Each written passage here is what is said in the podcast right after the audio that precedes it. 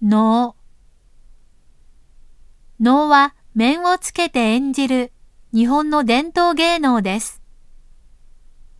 中国と違い、日本では時代ごとの文化がそのまま残っているのが特徴です。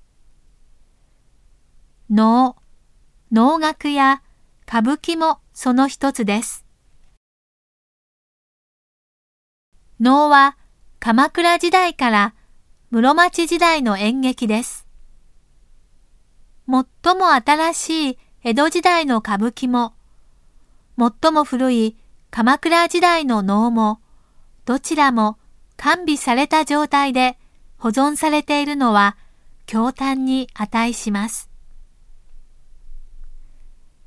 派手で華麗な歌舞伎とは対照的に、動きや感情表現が少なく、有限の美を演出します。